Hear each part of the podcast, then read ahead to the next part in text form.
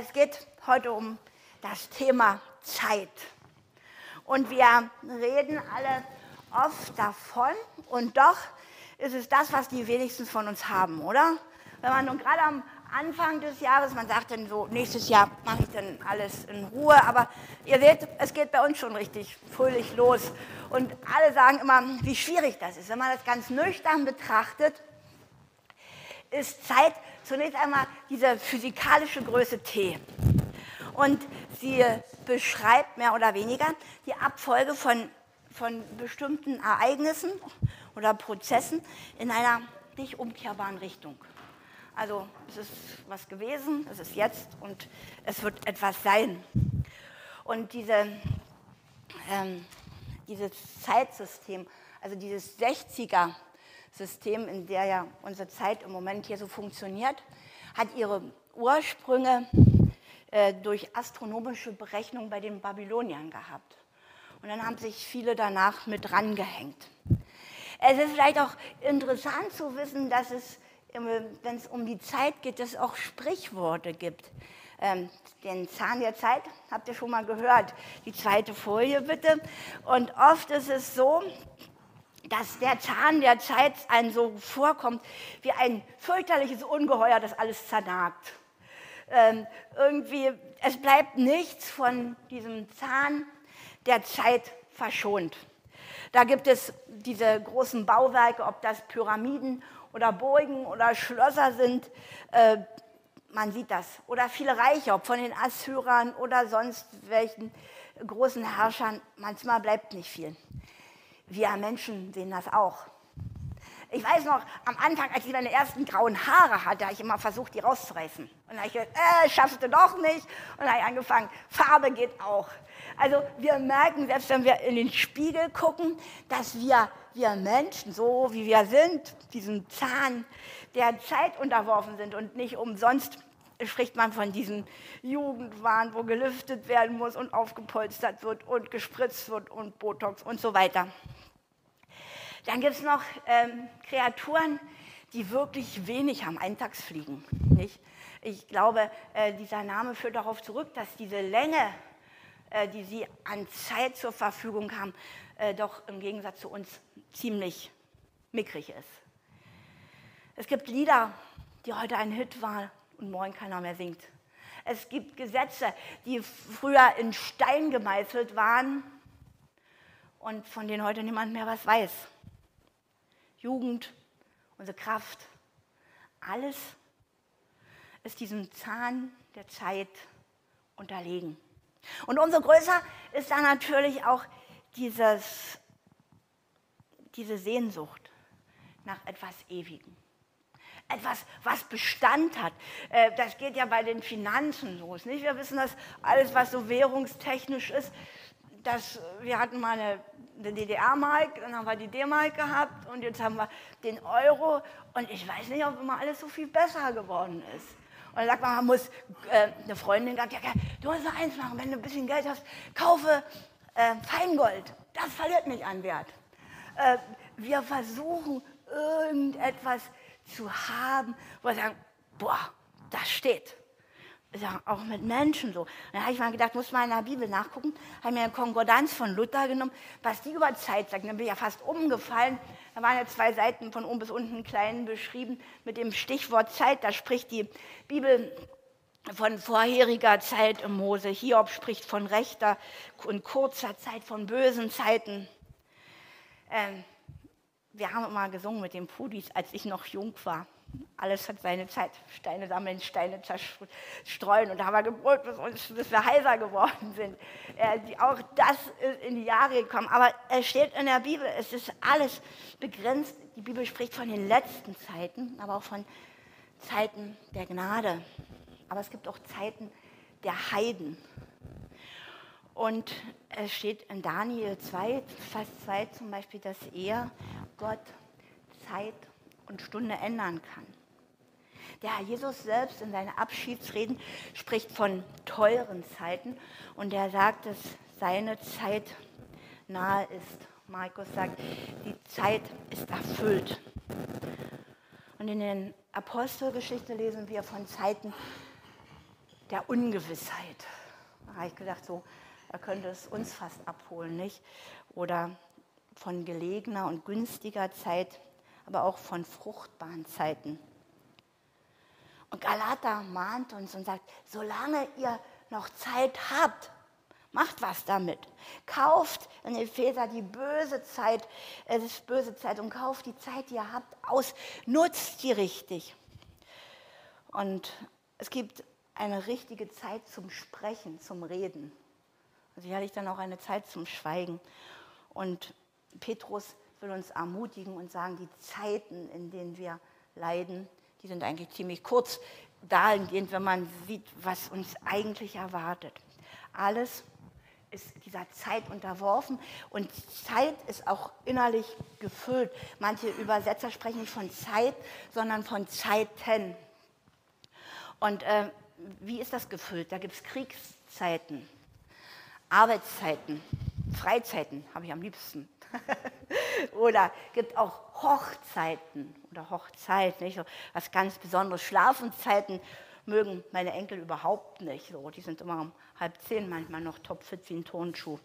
Kann ich nicht verstehen, aber ist so. Und wir empfinden Zeiten je nachdem auch sehr relativ.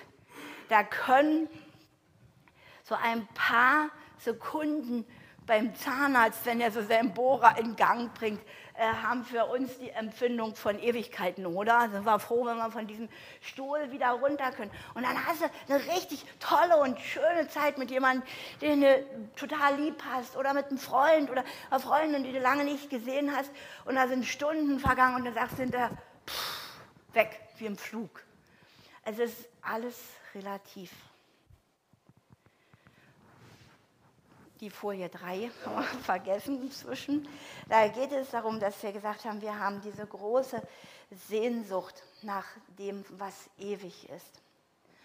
Und ich hatte mir, als ich so über unseren Sonntag so nachgedacht habe, die Frage gestellt, für was oder für wen, was mir auch immer wichtig ist, habe ich immer Zeit.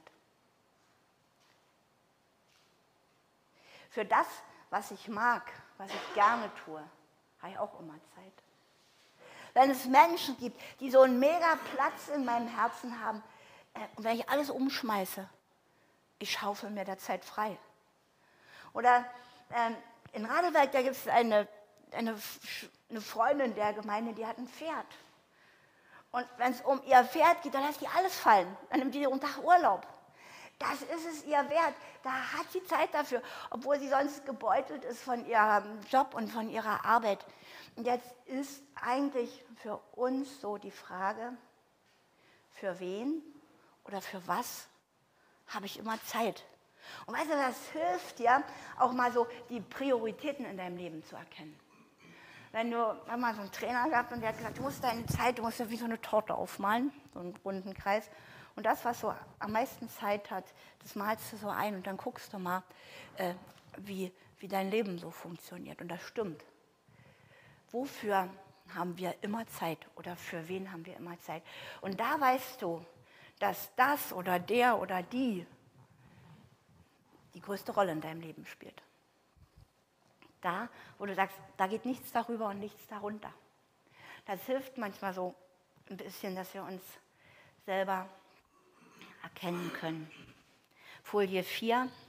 Es gibt so einen klugen Menschen, Seneca, der hatte gesagt, es ist nicht zu wenig Zeit, die wir haben, sondern es ist zu viel Zeit, die wir nicht oder falsch nutzen. Ist ja eigentlich so ein bisschen logisch, nicht? Wir haben alle dieses selbe Limit an Zeit, 24 Stunden und je nachdem, wie es ist, es ist, wir haben, keiner hat mehr und keiner weniger. Und, und trotzdem ist es so, dass, dass da sehr, sehr viel Wahres dran ist, dass wir zu viel Zeit nicht, gar nicht nutzen oder falsch nutzen. Ich weiß, dass jetzt viele vielleicht aufstehen, ah, keine Ahnung, was ich alles zu tun habe und du weißt es nicht. Ähm, wir sind die, die entscheiden. Wir sind die, die über unsere Zeit herrschen. Es ist so, die hat Gott uns gegeben. Und ich möchte mal so, so ein paar Fehler äh, jetzt so aufzeichnen, wie wir vielleicht mit unserer Zeit falsch umgehen. Ähm, vielleicht sagt ihr auch, was du da erzählst, kann ich alles, habe ich gemacht, aber äh, für mich war das manchmal sehr hilfreich. Das eine, was ich denke, was so ein Fehler ist, dass wir meinen, wir haben mehr als genug Zeit zur Verfügung. Denn sonst würden wir manchmal nicht so umgehen. Und gerade Zeit ist etwas, was nicht käuflich ist. Du kannst, äh, kannst daran überhaupt nichts verändern. Äh, Zeit hat einen Wert, der durch nichts Materielles oder sonst irgendwie irgendwelche Dinge aufzuwiegen ist. Wisst ihr, zum Beispiel eine Kerze. In dem Moment, wo ich die anzünde, verrinnt ihre Lebensdauer. Da kann ich um die Kerze rumtanzen, da kann ich einen 10-Dollar-Schein hinlegen, da kann ich sagen, bitte brenn trotzdem ein bisschen länger. Es funktioniert alles nicht. Und so ist es mit unserer Zeit. Wir können diese Zeit einfach, äh, sie ist begrenzt. Und deshalb ist eigentlich das Allerkostbarste und Beste und Schönste, was wir jemandem schenken können, was wir von uns geben können, ist Zeit. Alles andere können die notfalls sich selber ran schaffen. Also irgendwie unter Umständen. Aber wenn du deinen Kindern, deinem Partner, Gott oder irgendjemand oder was immer dir wichtig, wenn du von deiner Lebenszeit hier auf dieser Erde, von deiner Zeit gibst, dann ist das das absolut wertvollste und kostbarste, was du hast. Denn das gibst du und du weißt, es ist unwiederbringlich weggegeben. Du kannst deine Zeit schlecht zweimal verschenken, sagen, von, von zwei bis um drei bin ich für Paul da und dann hinterher nochmal von zwei bis drei für Clara. Es geht nicht. Du hast nur diese eine Stunde, die du einmal in diesem Moment verschenken kannst. Das zweite, der zweite Fehler ist der, dass wir uns indirekt, vielleicht ist uns das gar nicht so bewusst, permanent damit beschäftigen, dass wir bald sterben könnten. Und ich will dir aber sagen, das ist auch so. Wir alle wissen nicht, ob wir heute nach Hause können oder nicht. Aber wenn uns das bestimmt, wenn das so uns auch unterbewusst irgendwie immer dirigiert und wir leben in einer Zeit, ähm, wo dieses, dieses Spiel mit der Angst wieder ganz groß ist. Nicht? Es wird Angst geschürt, Angst zu sterben. Ähm, wir werden, können alle sterben. Aber wenn uns wir dirigiert werden von dieser Angst, wir könnten sterben, hindert das uns daran, gute Entscheidungen zu treffen oder gar keine Entscheidungen zu treffen. Wisst ihr, mein Vater ist eigentlich ein verrückter Kerl. Der hat, als der 60 war und andere gesagt haben, hm, setze ich mich mal zur Ruhe, hat er ein Geschäft aufgenommen, einen Kredit aufgenommen mit anderthalb Millionen und hat ein Haus gebaut. Und da war dem das nicht so egal. Und da hat er zum Freund gesagt, Mensch, und wenn ich jetzt bald sterbe, sagte er, das kannst du aber mit 40 und mit 30 auch. Willst du jetzt aufhören zu leben? Und er hat recht behalten. Mein Vater ist 89 Jahre, der hat 30 Jahre in dem Haus bis jetzt gelebt und er sitzt jetzt und sagt, bin ich froh, ich kann immer, sitze halb im Wintergarten, ich sitze mitten wie im Garten. Es war alles richtig. Aber wenn er damals gesagt hat, ich bin ja schon 60 und ich könnte jetzt bald sterben, äh, ich hole mal lieber nicht mehr Luft, äh, wäre es vorbei.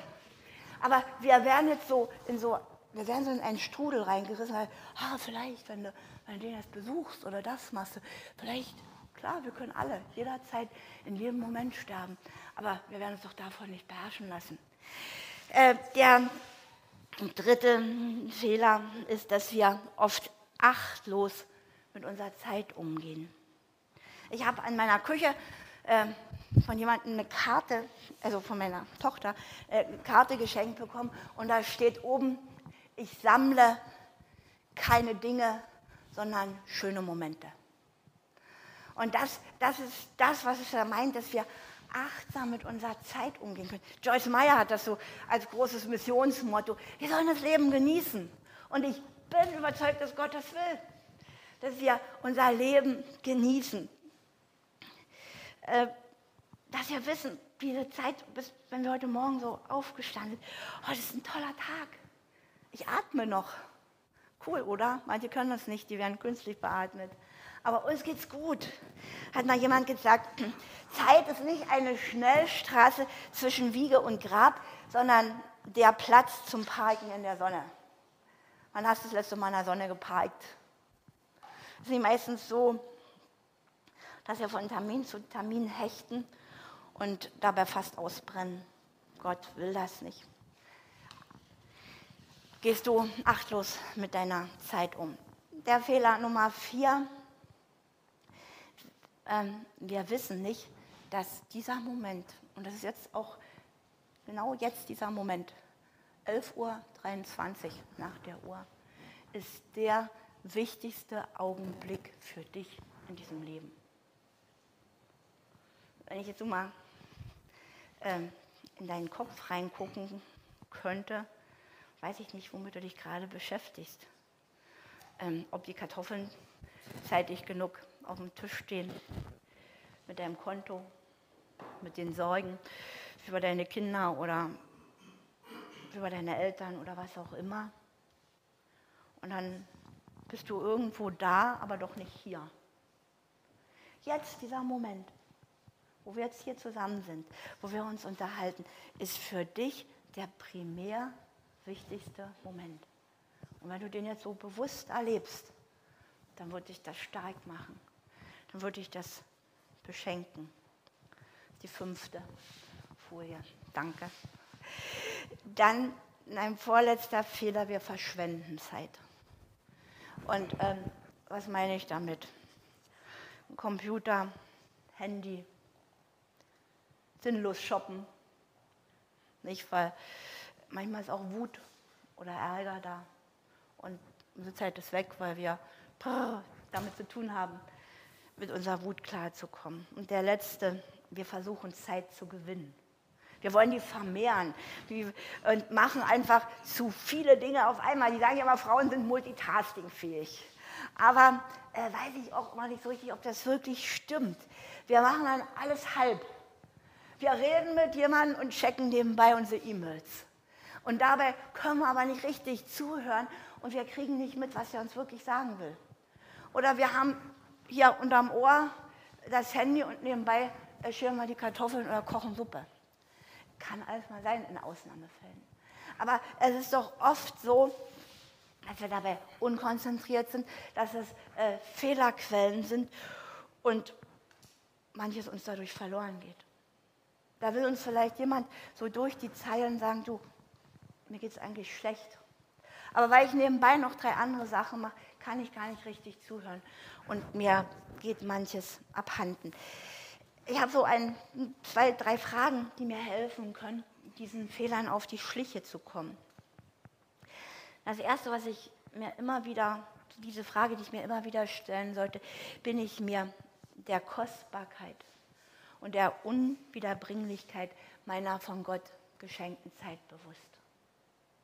Und da sollte es eben wirklich so sein, wie ich es vorhin angedeutet habe. Ich stehe auf und sage, Herr Jesus, danke. Ich kann atmen. Ich habe ein Bett, wo ich schlafen kann. Ich habe ein Zuhause. Ich habe Geschwister. Ich habe eine Gemeinde. Ich habe, weiß ich nicht, was ihr alles habt. Ich muss noch mal aufstehen. Und, und ich will das genießen. Und ich will diesen Tag heute in deiner Gegenwart leben. Wer hat es heute Morgen gemacht? Ilse, du kriegst einen Orden. Kathi auch. Äh, wir, wollen, wir wollen das so festhalten, dass wir anfangen, das wertzuschätzen, diese Zeit, die wir geschenkt bekommen. Wir wissen wirklich nicht, wie viel Zeit wir haben. Aber immer, wenn Gott dir so einen neuen Tag zur Verfügung stellt, ist es wie so ein Geschenk, was er darüber reicht. Als zweites habe ich die Verantwortung für mein Leben Klammern, meine Lebenszeit übernommen? Oder werde ich gelebt? Von irgendwelchen Dingen, von Sachen, die scheinbar wichtig sind. Brauche ich jemanden, dem ich die Schuld geben kann? Ja, meine Arbeit. Es ist, du Ich glaube, dass du so kreativ und so intelligent bist, dass du darüber herrschen kannst und dich nicht beherrschen lassen musst. Meine Familie fordert mich. Ich entscheide mich dafür. Wenn ich sage, äh, ich werde meinen Kindern helfen, dann ist das meine Entscheidung. Wenn ich sage, ja, die sind jetzt schuld, dass ich keine Zeit habe. Nee, ich habe mich entschieden dafür. Wir, wir müssen die Verantwortung für unsere Lebenszeit selber übernehmen. Und die letzte Frage, das ist Folie 6, äh, wer oder was?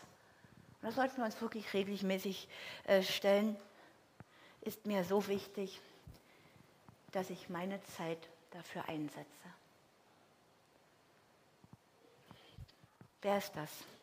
Und wenn ich mir diese Fragen immer wieder regelmäßig stelle, hilft mir das, äh, nicht abzudriften von, den, von meinen Zielen, die ich mir oder vielleicht durch Gott gesetzt bekommen habe. Und dann gibt es sowas wie ein Zeitmanagement. Und da gibt es so ein paar Möglichkeiten. Als erstes, wenn ich so versuche, meine Zeit so ein bisschen so äh, klar zu kriegen, ist, dass ich mich fragen sollte, wie sieht meine persönliche Leistungskurve aus? Wo bin ich am effektivsten? Wo habe ich die meiste Kraft? Wo bin ich kreativ? Wo habe ich Power? Und dann ist die zweite Frage, wofür setze ich diese beste Zeit am Tag ein oder für wen? Muss ich, mich, muss ich mich fragen, für wen setze ich diese beste und diese stärkste Zeit am Tag ein? Wo bin ich am effektivsten? Das zweite, Folie 7, ich muss Zeitkiller enttarnen. Also da, wo mir wirklich massiv Zeit geraubt wird. Ja, manchmal ist das so, ich gucke im Handy nach, weil ich was wissen will. Und dann kommt irgendwie so eine Werbung davor zwischen und auf einmal landest du beim bei Amazon beim Taschenkauf. Und brauchst aber gar keine, guckst dir das an. Und da vergeht Haufen Zeit oder Klamotten oder Bohrmaschine oder was weiß ich, ist ja egal. Das sind Zeitkiller wo ich, ohne dass ich das mitkriege, wo mir Zeit geklaut wird, äh, für eigentlich gar nichts. Ähm, Zeitkiller können noch jammern, klatschen, tratschen sein. Wenn ich so rumjammere und so, äh, oder hast du nicht gehört und, und ich weiß nicht mal, ob das stimmt, aber ich mache mich daran heiß äh, und ich verbrauche Zeit, tote Zeit kommt nichts heraus. Als dritte, To-Do-Listen habe ich schon mal, mache ich nicht immer, mache ich öfter. Aber wenn ich das mache, wo ich sage, also ich brauche das und das und das und das muss passieren, fokussiere ich meinen Tag und fokussiere ich meine Zeit. Und wisst ihr, was noch schöner ist? Wenn ich dann wirklich am Abend ein Haken, zwei Haken, drei Haken gemacht, bin ich am Abend zehn Zentimeter größer. Ich habe es in den Griff gekriegt. Ich freue mich darüber, dass ich es geschafft habe. Ich habe ein Erfolgserlebnis. Wenn ich so vor mich hin pampre und nicht genau weiß, ja irgendwie so, wie wir manchmal beten, so, Jesus sei einfach gut zu mir. Der ist gut zu dir. Aber was meinst du denn damit? Und so ähnlich ist es mit diesen To-Do-Listen. Was will ich heute schaffen? Was ist wichtig? Und dann fokussiere ich das und abends denke ich, boah, Gott hat mir Kraft gegeben. Ich habe das alles geschafft. Cool. Ich freue mich darüber. Möglichkeit Nummer vier ist, dass ich Qualität äh, vor Quantität stelle. Es ist nicht immer unbedingt das Wichtigste, einen Riesenberg zu tun, zu machen oder über die Bühne zu bringen, sondern es ist nicht viel besser, dass es qualitativ hochwertig ist. Nicht unbedingt wichtig. Äh, ich weiß, wenn manchmal Leute arbeiten gehen, die können nicht zehn Stunden am Tag mit den Kindern spielen. Aber wenn die eine Stunde ganz intensiv Zeit haben für ihre Kinder. Oder für deinen Nachbarn, den du besuchst, für deinen Partner. Und das ist so intensive Zeit, ist das manchmal mehr wert als 20 Stunden am Stück, wo man einfach nur neben sich herlatscht, ohne ein Wort. Manchmal gehört dazu auch, dass ich meinen Arbeitsplatz einfach aufräume. Ähm, ich habe mal, als ich jung war, ähm, hatte drei auch drei kleine Kinder und mein Vater hatte Geburtstag und das war immer so, oh, da kamen mindestens 30 Leute oder 25 und da musste alles handgebacken und handgebraten sein. Und da habe ich einfach, es musste einfach schnell gehen. Und dann hat noch mein Neffe geklingelt und dann waren alle Schüsseln und alle Tische und alles besetzt und haben auf dem Boden weitergebacken. Hat auch funktioniert, der Boden war sauber, desinfiziert und so. Aber wäre manchmal viel einfacher, Ordnung am Arbeitsplatz oder auf dem Schreibtisch zu haben. Langfristige Effizienz. Und das letzte gut geplant ist halb gewonnen. Nicht, wenn ich zum Beispiel malern will und ich habe den Leim eingerührt und dann stelle ich auf einmal fest, ich habe ja gar keine Tapete. Ich habe irgendwas falsch gemacht. Oder ich will, weiß ich nicht, Krautrouladen machen und habe den Hackepeter eingewirtschaftet, aber Mike auf einmal habe ja gar keinen Krautkopf und renne los. Also das ist so dieses, dieses Plan, Voraussetzungen schaffen, damit mein Zeitplan realisierbar ist. Und das Letzte, dass wir halt nicht nur planen, Pläne gibt es ja viele, oder? Äh, cool ist es, wenn wir es umsetzen. Aber es ist manchmal so, dass man das und das und das und, äh, und dann guckst du, Papier ist geduldig. Wir haben gesagt, wir haben diese Sehnsucht nach dem, was ewig ist, was bleibt. Und die Bibel sagt im Psalm 31, Vers 15 und 6, 16, ich aber, ich habe auf dich vertraut. Herr, ich sage, du bist mein Gott.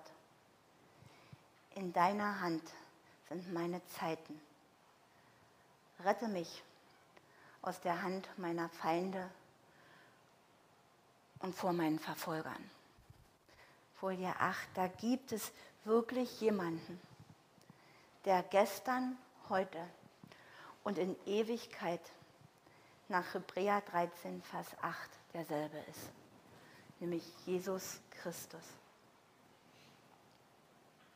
Und wisst ihr, Jesus Christus muss, da wirklich muss das Fundament in unserem Leben sein, wenn wir unsere Zeit auf die Reihe bekommen sollen.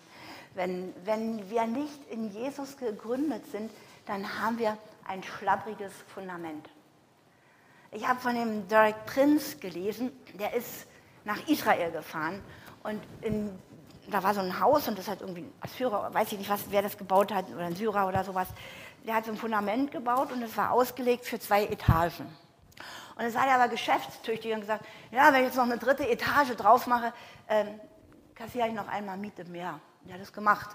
Und ich bin da eingezogen und er hat gesagt, gerade in der Nacht, als der da geschlafen hat, hat sich die eine Ecke von dem Haus abgesenkt. Und das ist, ist so ein Beispiel, das Fundament war falsch berechnet oder das, was ich oben drauf gepackt habe. Und manchmal passiert das in unserer, in unserer Nachfolge. Da gibt es einen ganzen Haufen und einen Berg von Gebeten und von Versprechungen und lieber Gott, ich will und ich mache. Und, ähm, aber wenn das nicht auf diesem Fundament Jesus Christus gebaut ist, dann hast du am Ende so ein Haufen zerbröckelter Gebete und in Asche zerfallene Versprechen da liegen, weil das Fundament eben nicht Jesus ist, sondern, ich sage mal was Böses, Religiosität oder mein eigener Leistungsanspruch oder, ich könnte jetzt noch vieles, oder ich selber.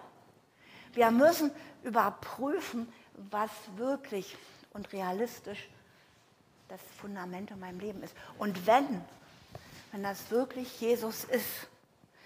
Und umsonst erzählt der Herr Jesus auch nicht dieses Gleichnis von dem klugen Mann, der sein Haus auf Felsen gebaut hat. Es gibt nur einen Felsen, das ist Jesus. Es gibt nur einen Felsen, das ist Jesus. Und wenn du halt schnell fertig werden willst und auf Sand baust, die Umstände, in denen der Narr und der Kluge gelebt haben, waren dieselben. Also es ist nicht so, dass der, der auf dem Felsen gebaut hat, dass da kein Sturm kam und dass es nicht geregnet hat. Und das hat Gott nicht versprochen, dass wenn wir ihm nachfolgen, dass wir so, so leicht wie so ein Bienchen von Blume zu Blume flattern. Er hat nie gesagt, es wird leicht sein oder es ist einfach. Aber er hat gesagt, er wird bei uns sein. Er wird als Fundament tragfähig sein. Und ähm, ich halte das für so wichtig dass wir immer mal wieder überprüfen, auf welchem Fundament dein Leben baust. Ist es wirklich Christus? Oder sind es deine eigenen Ansprüche? Ist es, manchmal ist es auch das, was andere von uns erwarten. Dann bauen wir unser Fundament auf das, was mein Vater sich wünscht, mein Ehemann oder meine Ehefrau oder weiß ich nicht. Aber dann wird es nicht halten. Und deshalb, deshalb, auch, deshalb ist auch bei Christen manchmal so, dass du denkst, boah, powermäßiger Start. Und das wären die Menschen, die wirklich Gott. Und dann ist nach einem halben Jahr nicht mehr viel drüber. Oder manche erwischt die Leute nach 20 Jahren und sagen, nee, das war's jetzt. Ich bin enttäuscht von Schwester X und Bruder Y. Wie können die sich nur so benehmen? Nicht? Warum? Mein Fundament stimmt nicht. Jesus. Jesus wird uns nicht enttäuschen. Jede Gemeinde, jeder Bruder, jede Schwester, jeder Superstar, wir alles sind Menschen. Wir werden fallen. Aber deshalb muss unser Glaube, unsere Nachfolge gegründet sein auf Jesus. Und wisst ihr, mit dem Sterben und mit dem Auferstehen Jesu hat die Endzeit angebrochen. Wir fragen uns immer, ist jetzt die Endzeit, ist jetzt die letzte Zeit? Ich glaube, an dem Tag, als Jesus gestorben und auferstanden, da gab es diesen großen Cut, da gab es diese große Zeitenwende. Und von da ist Endzeit. Unsere Zeit läuft auf den Augenblick der Wiederkunft Jesu zu. Wir haben uns letzte Woche schon so gefragt, freue ich mich drauf? Freue ich mich drauf? Weil ich weiß, mein Fundament ist cool. Es ist Jesus. Und dann gibt es diese drei Formen. Das eine ist heute. Heute ist, ich habe gesagt, es ist der wichtigste Augenblick jetzt für dich. Heute hast du die Chance, alles rumzureißen. Wenn du merkst, so, mein Fundament, ich, was, das taugt nicht mehr so viel, dann kannst du heute alles rumreißen und sagen, okay, ich fange heute neu an. Ich entscheide mich heute ganz neu, Jesus als mein Fundament zu haben. 2. Korinther 6, Vers 2 sagt, jetzt, heute, in diesem Moment ist der Tag des Heils. Jetzt kannst du alles nochmal ändern. Ich bin einmal mit der Susi hierher gefahren und da musste ich ähm, auf die Autobahnauffahrt hier auf die nächste, weiß nicht, welche A das war. Und ich bin so schon in dieser Autobahnauffahrt und ich sehe, boah, das ist alles voll mit Stau und ich wäre zu spät gekommen. Dann habe ich auf dieser Autobahnauffahrt gedreht und die sagt, nein, und so hinter uns Leute kommen. Und sage ich, bitte einfach, dann kommt auch keiner. Und es hat auch geklappt und wir sind dann einfach zurückgefahren. Und wir sind nicht in den Stau gekommen. Wisst ihr, so ist es in unserem geistlichen Leben manchmal. Wir fahren wo rein und wir denken, oh, jetzt geht es nicht weiter. Klar ist das manchmal problematisch. Es hätte niemand hinter mir kommen können. Die hätten mir dreimal einen Vogel gezeigt, so nicht, äh, wenn nicht noch Schlimmeres passiert wäre. Aber äh, ich musste nicht warten. Ich musste nicht in den Stau. Und wenn du merkst, ey Mann, ich habe mich jetzt hier irgendwie, ich bewege mich auf so einen Stau in meinem Leben zu. Ist besser mal so ein Risiko einzugehen, das Lenkrad rumzureißen und dann wieder so gerade Straße weiterzufahren. Wir scheuen uns davor. Aber es ist besser, als im Stau stecken zu bleiben. Heute, wenn ihr seine Stimme hört, verhärtet eure Herzen nicht. Heute ist der Augenblick einer Entscheidung für diese Zeit, aber auch für die Endzeit, für die Ewigkeit zu treffen. Eine Entscheidung, eine richtige Entscheidung heute wird dich hineintragen bis in die Ewigkeit. Dieses Fundament, was du heute auf Christus legst, trägt dich durch diese Zeit hindurch in die Ewigkeit. Das zweite, nutze deine Zeit. Nutze die, deine Zeit. Weißt du, weißt du eigentlich, was das für ein Privileg ist, dass du berufen bist, Gottes Mitarbeiter zu sein? Weißt du das? Stell dir mal vor, du arbeitest für den mächtigsten Herrn, für den größten Schöpfer, für den, dem alles unterworfen ist. Der sagt, hey, Erik macht so. Ich glaube, dass auch das stimmt. Ich glaube, dass auch das stimmt. Wir müssen das wieder wahrnehmen. Eigentlich, ich weiß, dass das hier bei uns im Malo klappt. wir dürfen keine offenen Dienste haben. Wir sollten uns darum kloppen, uns darum reißen, für Christus arbeiten zu dürfen. Stellt euch mal vor, wie heißt ja euer Bürgermeister oder weiß ich nicht. Oder unser neuer Präsident würde sagen, liebe Frau, lieber Herr, sowieso, ich habe gesehen, Sie sind toll, ich würde Sie einladen, bei mir zu arbeiten. Sie sind mein erster Assistent. Und das Gehalt, die Kohle stimmt, ne, wie du sagst. Aber würdest du denn sagen, ach nee, mir ist heute nicht so richtig. Äh, ein bisschen müde und ist mir auch alles so anstrengend. Und du doch da schon sagen, boah, was für eine Ehre. Zweiter Mann am Start. Äh, und jetzt bist du aber nicht der zweite Mann im Staat, sondern du sollst der erste Mitarbeiter Gottes sein, dem, der wirklich alles komplett, alles in deiner Hand hat. Gibt es noch was Größeres? Du müsstest freudestrahlend hier angestiefelt kommen und ich weiß, ihr tut das und sagt, yippie, heute ist ein Tag, wo ich Gott dienen kann, wo ich für ihn da sein kann, wo ich etwas für ihn tun kann. Du bist berufen, sein Mitarbeiter zu sein. Kauft die Zeit aus, nutzt, sagt das neue Leben, jede Gelegenheit, in dieser üblen Zeit Gutes zu tun. Und Gott ruft dich dazu, sagt, hey, ich berufe dich heute zu meinen ersten Assistenten oder zu meiner ersten Assistentin, wie man das jetzt so gerne möchte. Ähm, freust du dich da? Wir müssen alle so Halleluja schreien und hier ein großes Yippie anfangen. Es ist was Tolles. Daumen nach oben, richtig. Ähm, in Radebeck musste ich gestern eine große äh, Rede halten, dass wir Leute in der Kinderarbeit brauchen, dass wir Leute im Putzteam äh, brauchen. Ich hoffe, dass das gefruchtet hat.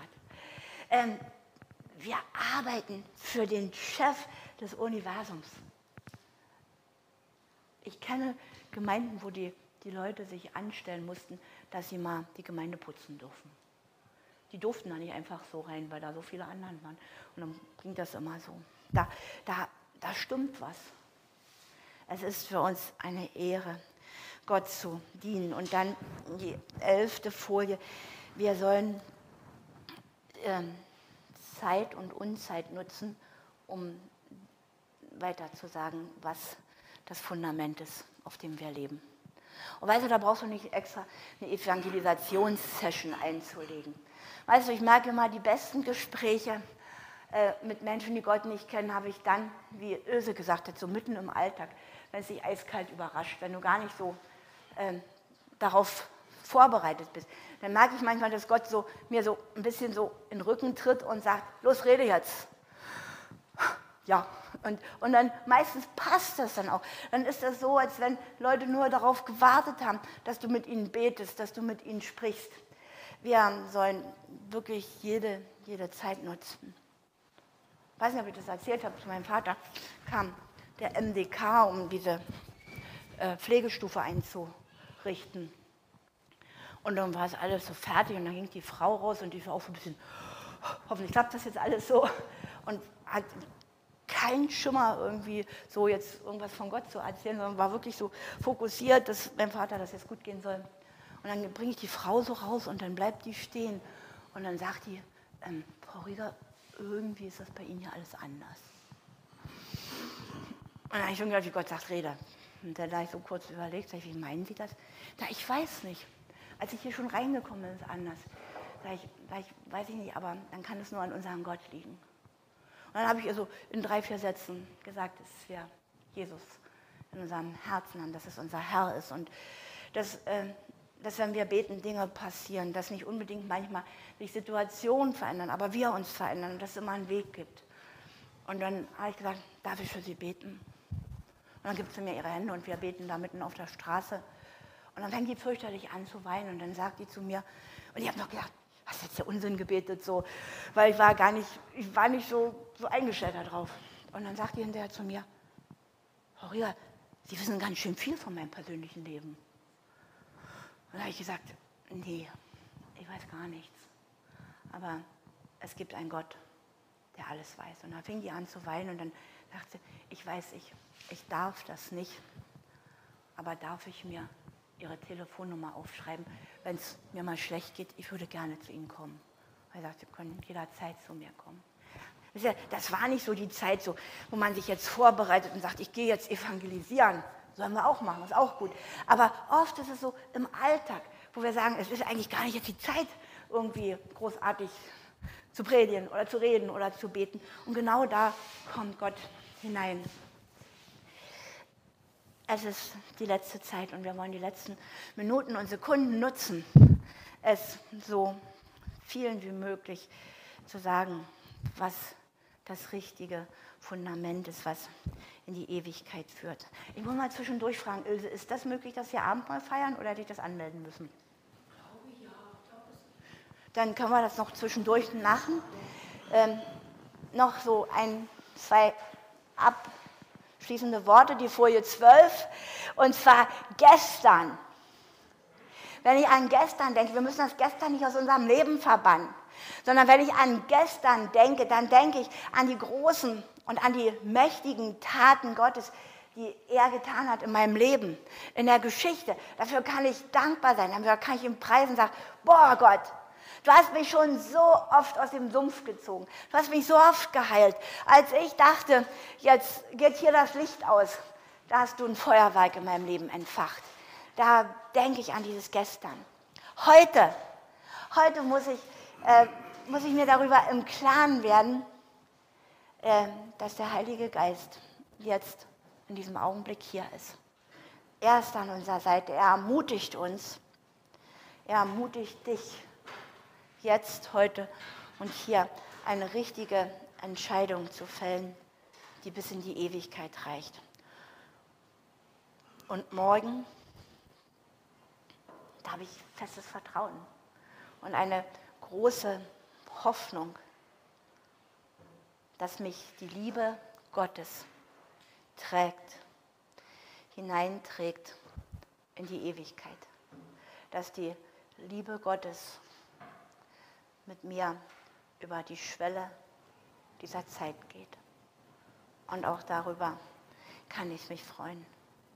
Wir sind in unserem Herzen auf Ewigkeit angelegt.